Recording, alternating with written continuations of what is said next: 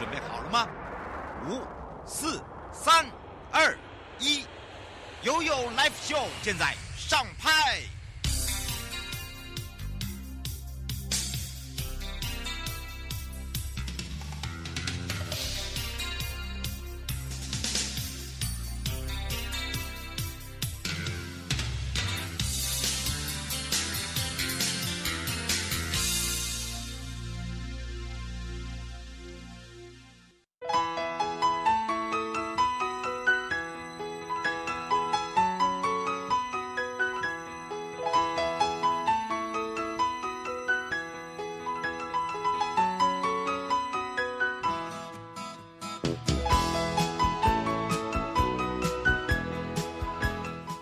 次回到了 You Live Show FM 零四点一正声广播电台，陪同大家，我是你的好朋友瑶瑶。当然呢，回到了生活法律生活法庭，今天回到台北地检署林静仪检察官了。讲到泄露个人资料，我们有一些规范跟刑责啊。其实因为现在的科技真的非常的发达哦，网络上有很多的可以取得的一个方式资料，那么也越来越广。那么同时也是大家呢，呃，在被呃这个知道自己的。各自的时候，同时都会有一种觉得好像隐私权啊被人家偷看了等等。好，如果真的被遭盗用的话，哦，就有很可能会变成说，你不知道他到底下一步要做什么，或者甚至呢，你可能会觉得说，哎，他会拿我的这个个资拿去做些一些有害别人的事情，甚至导致哦自己还会因而触法哦，所以。在这个个人资料来讲，大家对于哦这个个人资料的收集、处理、利用哦，到底了不了解整个 SOP 部分？还有就是，如果你自己本身是一个泄露个资的人，好，看譬如是公司也好，那是不是有触犯到刑事责任？好，这个刑事责任会不会带民事呢？所以今天呢，检察官会来跟大家说明白、讲清楚哦。不过先回到了生活法律庭看庭，我们来看看今天的范保法。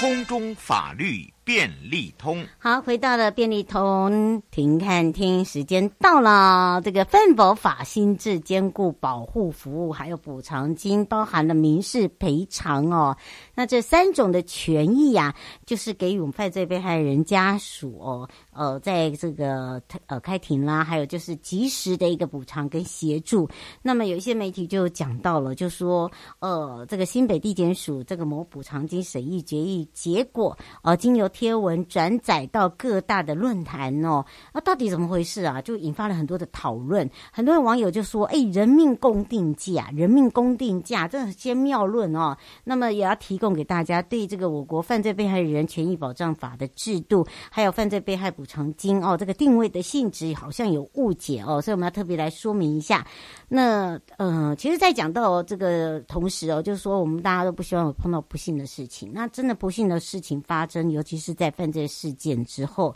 那法务部呢就会捐助成立财团法人犯罪被害人保护协会，我们都叫犯保协会。那他会透过相关的网络单位来转介再通报。那我们在通常各个的这个犯保的协会呢，都是隶属在全省的二十一个地检署下哦的。呃犯罪被害人保护协会包含了更生也是一样的啊。那当然今天讲到这是范保，是对于媒体的一个疑问哦。那我们也是提供说明，就是把它导正了。那及时提供，我们都会有一个最急速的一个关怀慰问。譬如说被害人家庭有迫切的。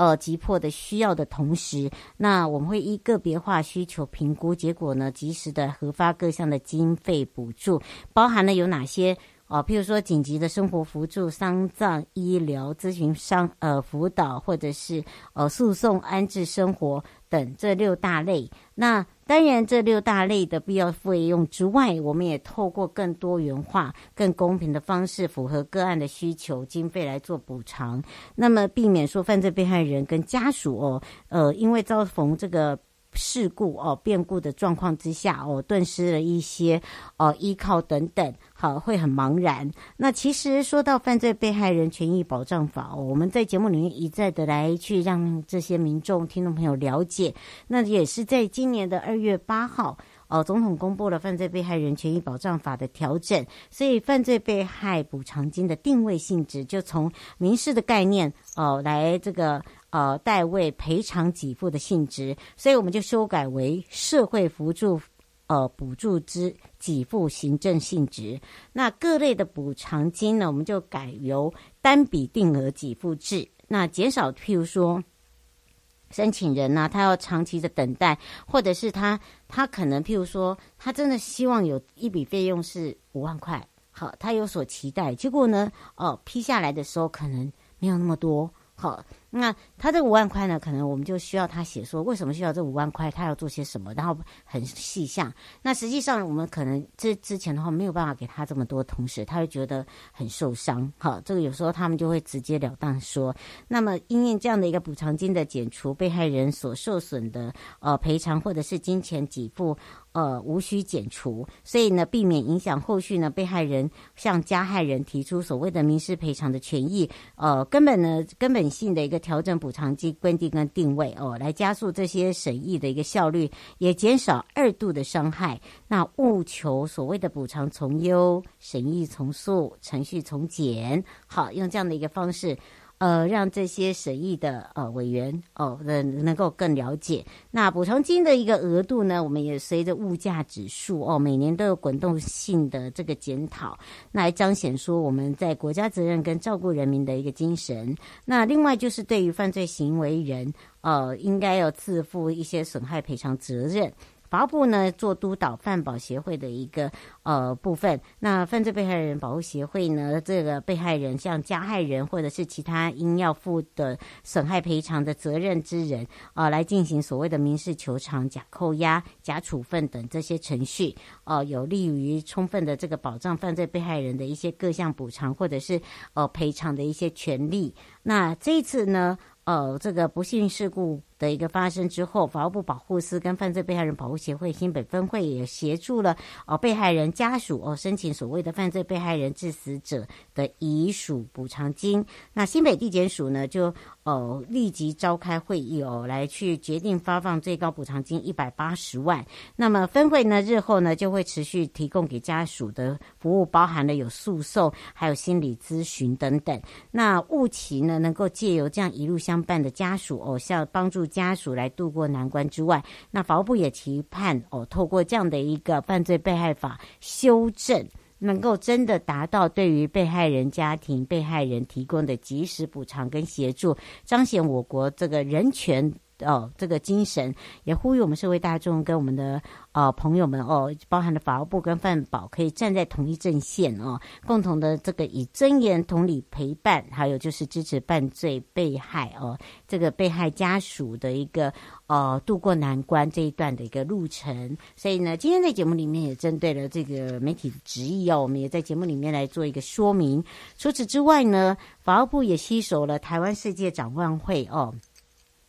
推动的是蓝海计划，那我们引进了很多社会资源、多元的一个辅导矫正学校青少年，为了就是用多元的方式哦，来让这些呃矫正学校的同学可以复归于社会，还可以引进。呃，并引进了一些各界资源，共同关怀的一些在校的青少年。那么之前呢，我们在八月份就结合了世界展望会哦、来做这个呃篮球运动。那这个协会呢，哦、展望会呢，推动了蓝海计划的一个经验分享之外，还有筹划矫正学校的一个运动教育。那么由法务部部长蔡清祥，由这个矫正署邀集了四所矫正学校校长、教务学务辅导主管、体育辅导老师等等。哦，参加所谓的敦品中学，呃，我们举办了一个矫正学校运动教育推展教座谈会。那整个会中呢，就由这个台湾世界展望会哦，这个呃李少林会长，还有就是丁善礼先生纪念基金会的丁广清董事长，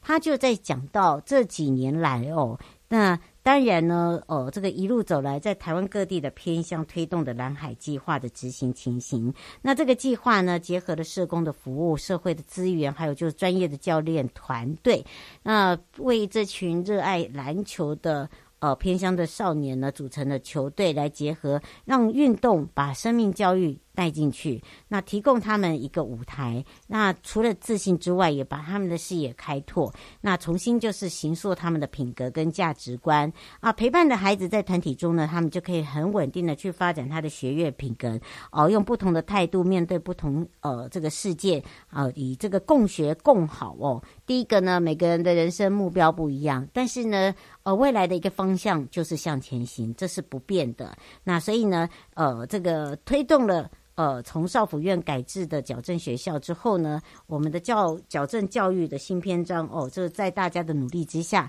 也看到了一些改造还有进步。那包含了转变，以这个教育跟呃重建为一个中心。那这个转变呢，不仅是代表我们的这个矫正学校的一个改革之外，另外一个就是象征社会的一个关怀力量。那少年的一个这个人生开创哦，不是不可能，他只会创造更多的不可能。那么矫正学校。重要的转变哦，其实也不是靠一个老师、校长甚至辅导老师的改变，而是我们要大家社会大众的一起努力。那么我们也会全力的哦来协助呃这些同学们，怎么样来去哦回到正常的哦这个路轨图上。那么包含了哦，就是说我们对于他们来讲，这些矫正少年哦，我希望大家会有一个心态，就是呃多关心哈。那第一第一个。呃，让他们有一个共学共好的观念，我们可以多理解他们，然后可以接纳他们。他们在我们的支持之下呢，其实他们就可以重新开始，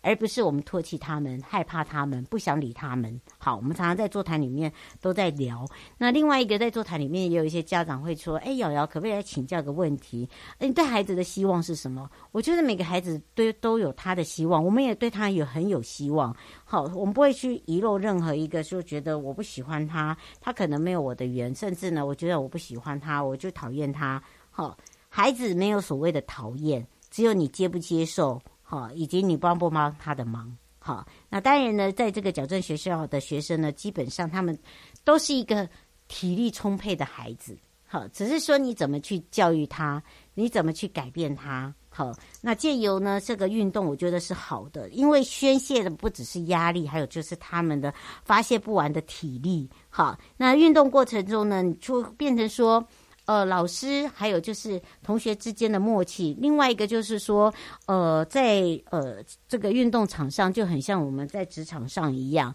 我们碰到事情不要去害怕退缩，而是说我们向前行的同时，我们要有策略。好，我们常在讲说，不是叫你蛮干。要有智慧，好，所以他们常常讲说，好吧，那那姚老师，我们来来来看看怎么做。那我们在讲到打球，就像我们去这个做课业一样，你们在学校念书一样，好，我们在在整个的一个文科，我们基本上还是要要要念书啊。那怎么把它念好，预防所谓的偏差行为，还有他的想法。所以呢，篮球呢，现在也是少年矫正学校很大家。呃，大部分的孩子很喜爱的运动，哈，这个不是只是放风，而是呢，他从运动里面，呃，找寻到他自己的自信心，找寻到他自己的目标，甚至呢，哎，变成是他的一种职业，哦，他未来想要做这个高中篮球的联赛队员呐，你看，他们就觉得说，嗯，他们是有热情，一定能够成功。那我说不只是成功，应该是说有热情，要有方法。好，要做对方式啊。那么，呃。我们的这四所矫正学校哦，现在也以这个呃从接呃应该是说无缝接轨的方式哦，来让孩子成立这个球队。那也会规划这个所谓的组队进行所谓的四个联校，就等于是我们这四间矫正学校的一个呃这个篮球联赛的一个项目，来定期切磋。我觉得第一个呢，校际互动很重要；第二个是培养学生的一个进取心、荣誉感。那么呃，我。觉得这也是一个蓝海计划的一个精神。那么，对于这个体育项目来讲哦，不管是对于体育老师、辅导人员、社工师、哦规划师，他们这样子的一个陪伴，我觉得从主训赛的一个历程哦，第一个，诶，他们已经知道说，嗯，以前做错是错在哪里，现在要做的东功课要比以前要更更辛苦，好，走的路要更更更长，以及花的时间功夫要更久，扎的根要更深。好，所以呢，基本上我都会说，如何去翻转他们的人生，翻转别人的人生，还不如翻转自己的人生。要去找对契机，找到自己未来回家的路是很重要的哦。好，带回来的时候就回到台北地检署林静仪检察官时间了。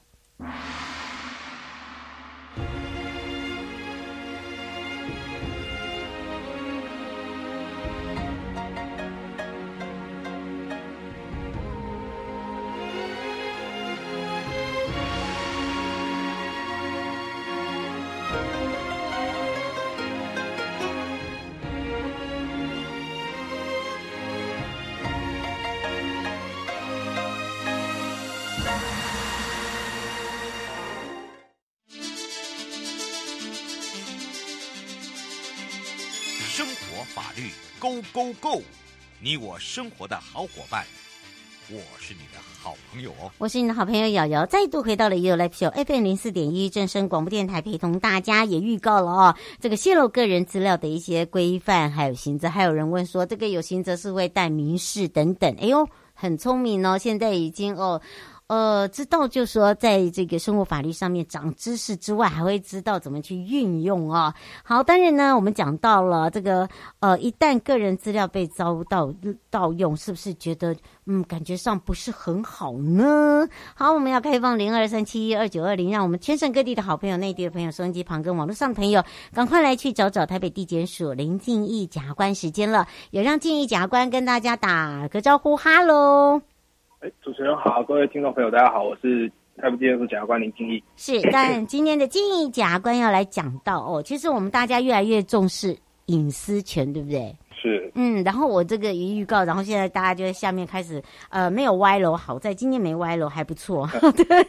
好，那当然呢，就有人讲到说，哎，这个一般来讲，如果真的泄露泄露各自的话，哦，有告他刑事是不是也要带民事啊？哦，你看，我觉得这个不错哦，知道说，哎，怎么样来去学习哦？我们是不是来请教一下，呃，建议假官，就是说，呃，除了呢，可以导致别人受到呃个人的一个形象损害，或者是他把他的资料呃盗用，然后去卖。卖给不该卖的集团、嗯、哦，就是说诈骗等等，哎、嗯，他自己可能呃就变成了，哎，他也变成是哎受害者。但是呢，哦、嗯呃，这个部分就变成说有一些规范哦，还有就是呃刑事责任到底要放在谁的身上等等啊，或者是说到底对于个人资料了解多少，什么时候哦？吴先生说什么时候开始有这个大家这么重视个资？哦，问的好。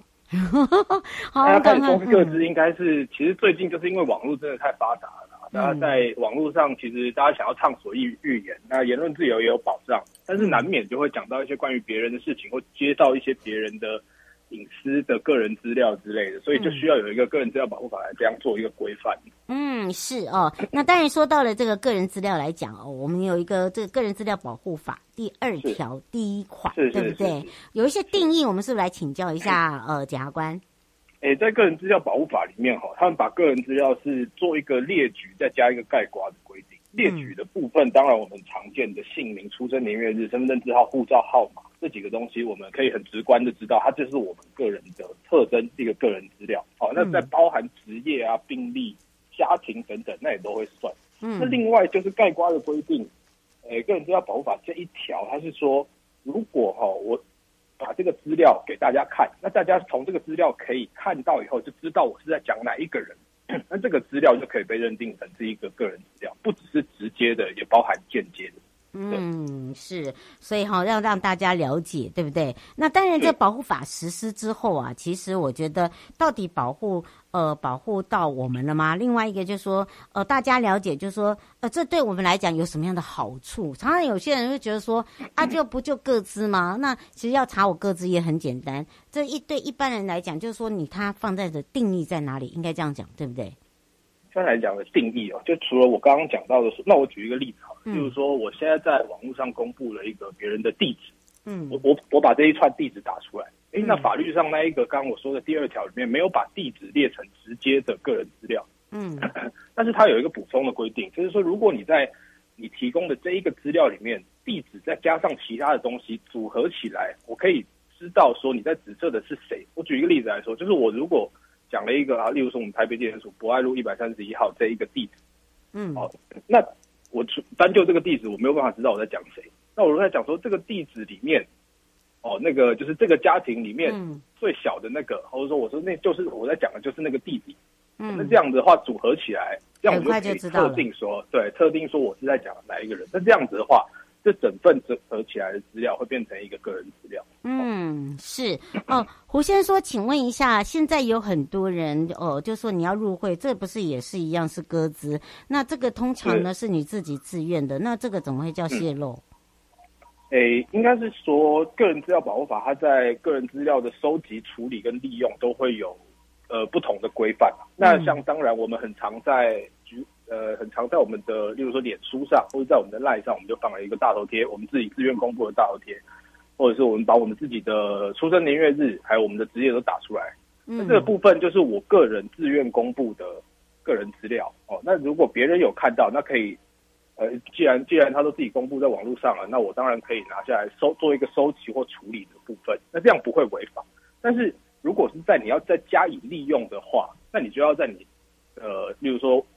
呃，特定目的范围内，然后有必要性的情况下去使用，嗯，啊，例如说我我我我使用别人社群网站上的大头贴，那我如果再把它加以变造，或者是把它拿去卖，那这个当然是跟他提供大头贴让我们辨识他身份的目的是我们是不一样的，嗯，就不是在这个特定目的范范围内使用，那可能就会违反个资法而而有刑事责任。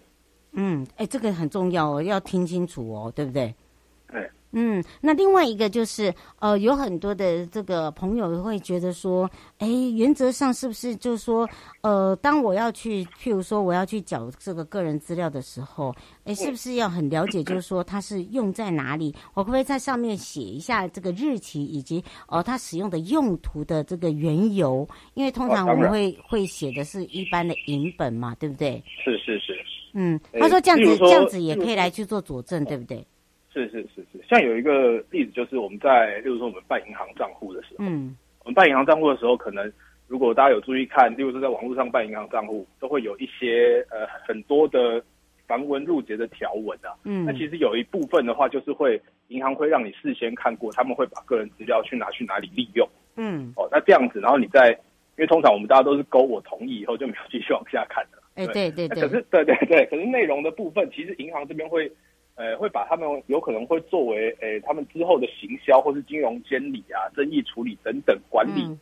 他们会把这些个人资料使用在这个部分上，会先让，比如说消费者或是账户申办者来去来去做一个同意。嗯，哦，所以他们之后在利用，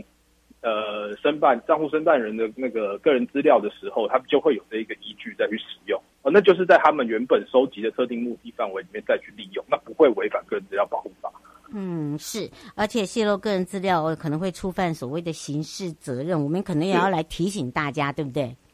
哎，没错，就是像呃，就举刚刚的例子哈，如果不是在特定范围里面去利用呃我收集到的个人资料的话，个资法的四十一条有规定这个部分，它最高是可以处呃五年以下的有期徒刑，然后并科一百万元以下的罚金啊，对。那他这一个条文哈，除了客观上有违法收集、处理、利用个人资料的行为以外，它加上了一个另外一个主观的要件，就是你违法利用这个行为，你是要在基于自己的财产利益，或者是你要基于损害他人的利益的这个目的、这个意图，嗯，去做的话，那这样个资法才会予以处罚。嗯，是哦，苏先生想请教一个，就是说，呃，可能长辈啊，呃，这个生病，这个子女代为填写这个资料，或者是申办呃一些电信业务，嗯、这样也会触法吗？呃，这一个部分的话，比较是要看到有没有长辈那边的民事同意啦，或者是如果他真的是重病，那如果是。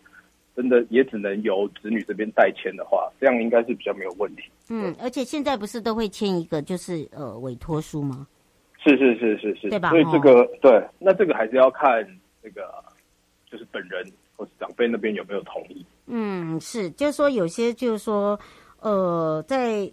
子女或者是说，呃，有些长辈他是需要子女代为，呃，给予一些这个各自的话，基本上现在都，呃，如果是以在公家机关呢，通常他也会让你签一个，就是你是代为，呃办理啊这些。是是是。好，这个我觉得这个等于也是对你的保护，也是对你的家人的保护了。我觉得这个是要看了，对，对不对？嗯而且我们实物上常看到一些行为跟跟这个行为人哦，在被被起诉啦，好，或者是说呃，这个起诉后有一些说明啊，其实有时候就是说。呃，这个他给的地方是用在哪里？我觉得这个可以请我们检察官哦，在实务上来提醒大家。另外一个就是说，我们常见的一些呃，人家在诉讼终结之后，有些人把那个年级啊、资料啊那些贴在网络上给人家看，对，大家来批判。哦，这些会不会真的到最后会不会就像呃，这个一开头我听没有讲的呃，这个刑事代民事啊？我们来请教一下检察官。其实这种这种。像当事人他们，例如说有有有中间有诉讼纠纷的话，他们在诉讼终结以后，常常会把这个不起诉处分书啊、起诉书等等，或者判决书，他们收到的判决书的正本，然后拿来贴在他们自己的社群媒体上面，这是很常见的状况。因为可能当事人想要证明他自己是无辜的，证明对方确实有错，这样。嗯、那我们的，我们的刑事书类正本上面都会有，原则上都会有，呃，对方的。当事人的个人资料啊，所以他他把这个判决书如果贴在社群媒体上面，那其实有一部分客观上，我们纯就客观上来看，他其实就是揭露了对方的个人资料，那这个客观上是没有问题，嗯，客观上是有可能会被处罚的行为。但是这时候我们就要探讨的就是，他把这一个刑事书类贴出来的原因到底是什么？嗯，那例如说我们可以综合他整个贴文的内容去看，例如说他如果在呃，贴文这边有加上其他侮辱对方的言论，哦，或者是有捏造一些不实的事项再加上去，在他的贴文内容里，诶，那我们可能就会认为说，他这个揭露这个个人资料是为了损害对方的名誉权，嗯，哦，这个意图去做，那这个东西就是个资法四十一条处罚的范围。那另外如果没有这些东西，他就是单纯把所谓贴出来，然后在上面。例如说，他也没写什么文字，就写说啊，最后判决结果是这样，我是无辜的。对对对对，他他是证明是他是无辜的话，那这样子其实他也没有要损害别人的意思，他只是把客观的事实呈现出来。那另外他也没有要意图为自己有什么不法的财产利益啦，没有什么增进财产利益的目的。嗯，那我们也不会认为说他会违反个资法的主观要件部分。嗯，最后三十秒是不是也请我们检察官哦来特别提醒大家，还有哪一些要注意的地方？其实我觉得在现在的部分，那个各自外泄很重要的一个原因，是因为，呃，大家那个网络上，现在这个诈骗集团真的是太厉害了，很多一个奇怪的连接、奇怪的简讯，只要一点进去，个人资料就全部外泄了。对，所以我觉得在防止个人资料外泄的部分，还是简讯不要乱开，那连接不要乱点，这样，然后做什么事情，或是有什么。呃，有什么不明的来源的消息的时候，都先适适当的查证啊，这样才可以防止最好的保护自己。嗯，是，当然也要非常谢谢台北地检署林敬一检察官哦，陪伴我们大家解释的这么清楚，我们就下次空中见哦。谢谢。嗯，拜拜。拜拜。收音机旁的朋友，下车时别忘了您随身携带的物品。台湾台北地方检察署关心您。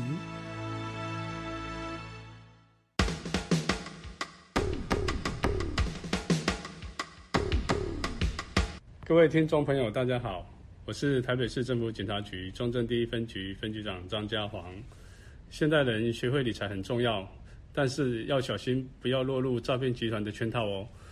如果你在脸书、IG 或 LINE 上有收到投资群组的邀请，或是假冒名嘴、名人进行招募，他标榜高获利、稳赚不赔、高报酬等等，